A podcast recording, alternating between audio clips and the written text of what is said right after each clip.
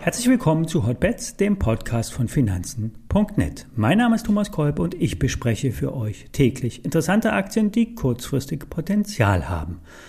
Hotbets wird präsentiert von Finanzen.net SEO, dem neuen Broker von Finanzen.net. Handle hier komplett gebührenfrei direkt aus der Finanzen.net App oder über die Webseite finanzen.net slash SEO. Den entsprechenden Link dazu setze ich euch wie immer in die Show Notes. Bevor wir in die Aktienbesprechung starten, vorab der Risikohinweis. Alle nachfolgenden Informationen stellen keine Aufforderung zum Kauf oder Verkauf der betreffenden Werte dar. Bei den besprochenen Wertpapieren handelt es sich um sehr volatile Anlagemöglichkeiten mit hohem Risiko. Dies ist keine Anlageberatung und ihr handelt wie immer auf eigenes Risiko. Das Thema Impfstoff bleibt beherrschend. Nachdem in den USA und in England bereits eine hohe Impfquote erreicht wurde, müssen nun die Lücken geschlossen werden und möglicherweise nachgeimpft werden. Experten bescheinigen einer möglichen dritten Impfung eine fünfmal höhere Ausbildung von Antikörpern. Pfizer und BioNTech wollen nun zeitnah einen Antrag für eine dritte Impfung bei der US-Gesundheitsbehörde FDA stellen was hierzulande noch niemand wirklich aussprechen mag. Ja, weil ja erst die Hälfte der Bevölkerung eine entsprechende Erstimpfung bekommen hat. Ein Investment in BioNTech ist auf diesem Niveau recht ambitioniert. Gestern haben wir über den Laborausrüster Sartorius gesprochen, der seine Prognosen nach oben angepasst hat und mit seinen Labormaterialien schwer von dem Impfboom profitiert. Der Produzent des BioNTech-Impfstoffs Dermafarm, den hatten wir hier auch schon mal inhaltlich gestreift. Dermafarm hat sehr schnell die Produktionskapazitäten am Standort Deutschland hochgefahren, weil die hauseigene Produktionsplattform dies möglich machte. Der BioNTech-Impfstoff wird mit Hochdruck weiter produziert und schließlich ist auch die Nachfrage nach dem guten Impfstoff, wie er immer in den Arztpraxen genannt wird, enorm. Um sich weiter zu diversifizieren, baut Dermafarm sein Portfolio nun aus.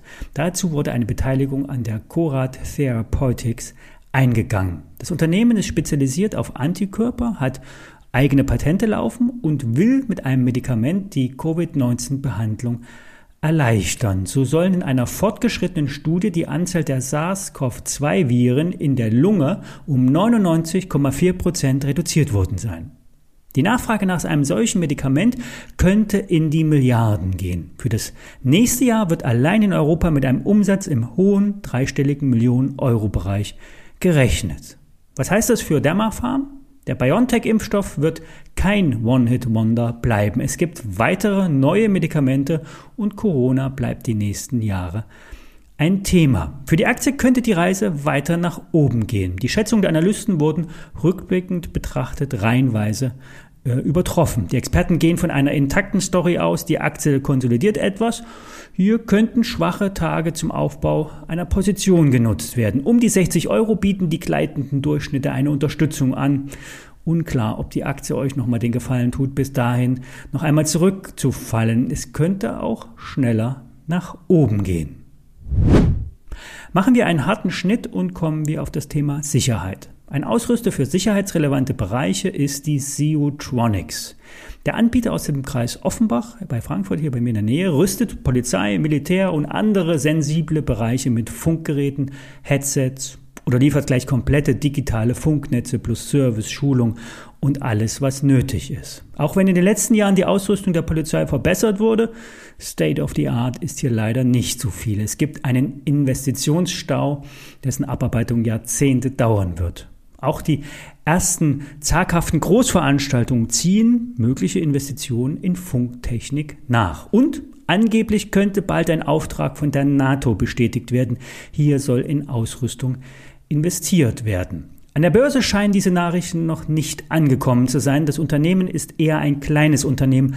Umsatz 14 Millionen, Marktkapitalisierung rund 25 Millionen und EBIT 2,4 Millionen. Börse Online hofft auf einen Weckruf auf, aus dem Dornröschenschlaf. Die Analysten der Bank M geben in einer Studie ein Kursziel von 6 Euro aus. Heute steht Seotronics bei 3,70 Euro. 50 Prozent sollten also mindestens drin sein, wenn der Wert aus seinem Tiefschlaf erwacht. Eine Nummer größer ist der Rüstungskonzern Rheinmetall. Hier wurde bereits äh, für ein Tochterunternehmen ein Großauftrag verbucht. So soll ja der Schützenpanzer Puma aufgerüstet werden. Der Auftrag umfasst im ersten Schritt 500 Millionen Euro für die Rheinmetall.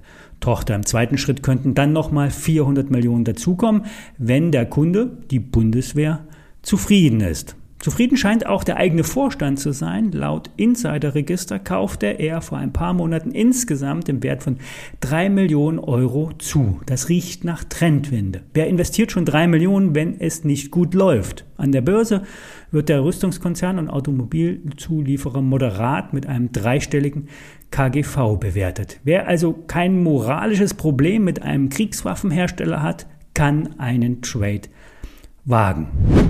Zum Schluss noch ein Hörerwunsch von Antonella. Es geht um die Teamviewer. Am Donnerstag hat das Unternehmen die Hoffnungen gedämpft. Am unteren Ende der Schätzung sollen die Umsätze steigen, immerhin um 15 Prozent im Vergleich zum Vorjahr. Trotzdem ist das Unternehmen optimistisch, vor allen Dingen, weil im Großkundenbereich Aufträge dazukommen. Auch Abo-Verlängerungen oder Paketerweiterungen sind im laufenden Quartal zu verzeichnen. Die Aktie wurde hart abgestraft und liegt derzeit unterhalb der Unterstützung bei 30 Euro. Die Analysten senken zwar die Kursziele, diese stehen aber allerdings noch deutlich über den heutigen Notierungen. Bärenberg sagt 40 Euro, kaufen. Warburg Research 48 Euro oder JP Morgan sogar bei 54 Euro das Kursziel. Anhand der Newslage macht ein Verkauf derzeit keinen Sinn mehr. Die News rechtfertigen vor allem nicht den Absturz. Die operative Entwicklung ist zwar nicht so dynamisch, trotzdem vorhanden. Wenn die Position zu groß für das Depot ist, ruhig mal ein Drittel abbauen. Neuinvestments nur bei einem richtigen Rebound starten, der Immer, immer sollt ihr dann auf äh, die Intraday-Kurse achten und vor allen Dingen aber auch, ob Handelsumsätze in diesem Wert anziehen. Ja, soweit für diese Woche. Alle Details stehen wie immer in den Show Notes und wir hören uns auch nächste Woche wieder. Dann knacken wir die hundertste Sendung von Hotbets.